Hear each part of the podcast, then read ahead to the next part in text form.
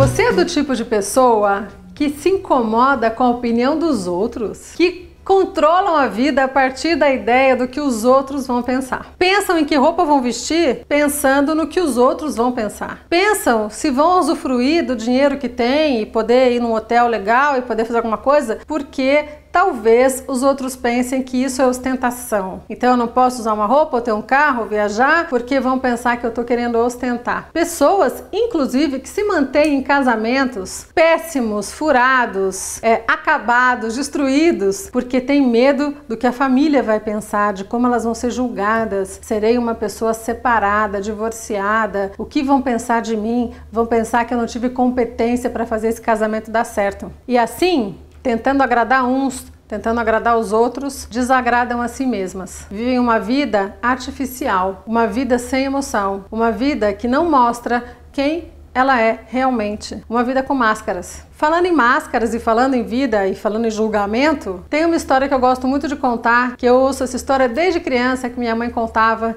é a história do velho, menino e o burro. Imagine que tinha um velho, um menino e um burro. E eles passaram os três por uma rua, o velho empurrando o burro e o menino em cima do burro. As pessoas que estavam ali naquela rua começaram a emitir as suas opiniões, os seus julgamentos e diziam o seguinte: que absurdo! Como pode um velho empurrando esse burro, esse velho tá cansado, esse velho nem anda direito. E essa criança tão saudável, confortavelmente sentada em cima do burro. É um absurdo isso. Muito bem, passaram no dia seguinte, os três passaram novamente em outra configuração. Dessa vez o menino empurrando o burro e o velho montado no burro. E aí as outras pessoas falavam assim: "Que absurdo esse velho folgado em cima do burro, enquanto essa criança pequena fica aí empurrando esse burro? Como assim? Que velho é esse? Tá escravizando essa criança? Que coisa feia, que maldade. No terceiro dia, não preciso dizer, você já deve estar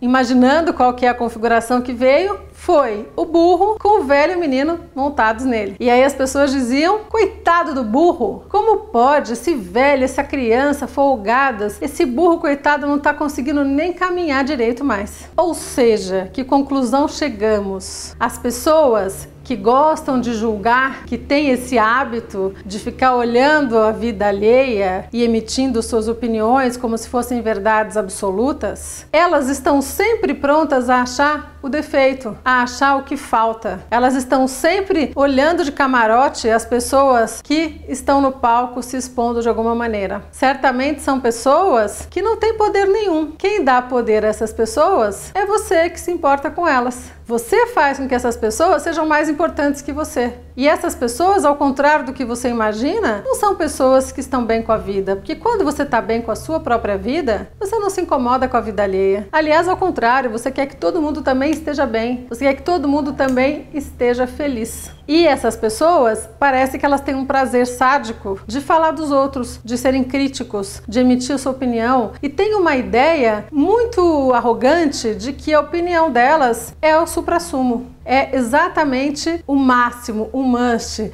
é a verdade absoluta. E a gente sabe que ninguém tem essa verdade, ninguém é dono da verdade e que a gente tem que tentar então seguir a própria vida de acordo com aquilo que nos faz bem, de acordo com aquilo que nos faz feliz. Sempre haverão pessoas a te julgar. É mais forte que elas, faz parte da natureza delas. Agora, dá ouvido a isso tem a ver com a sua força, com o quanto você aprecia e valoriza a sua própria natureza. Não imagine mais forte a pessoa que te julga, muito pelo contrário, ela é mais frágil e mais infeliz, porque ao invés dela se ocupar da própria vida, ela perde tempo olhando pelo buraquinho da fechadura da vida alheia. E esse poder de dar ao outro essa força, você pode a qualquer momento decidir tirar. Você não precisa ser aprovado por ninguém, como se você tivesse constantemente em uma prova e alguém tivesse ali para te dar uma nota. A escola da vida, pode ter certeza, é muito mais tolerante. E ela sabe que você vai cometer erros, porque todos cometemos. E ela sabe que você tem um grande caminho pela frente para refazer suas escolhas e consertar os seus enganos e ser feliz. Então, pense em você, se conecte com você, esqueça a plateia, porque quem quer agradar todo mundo não agrada ninguém. Então, escolha agradar você mesmo, ok? Até a próxima, a gente se vê por aí.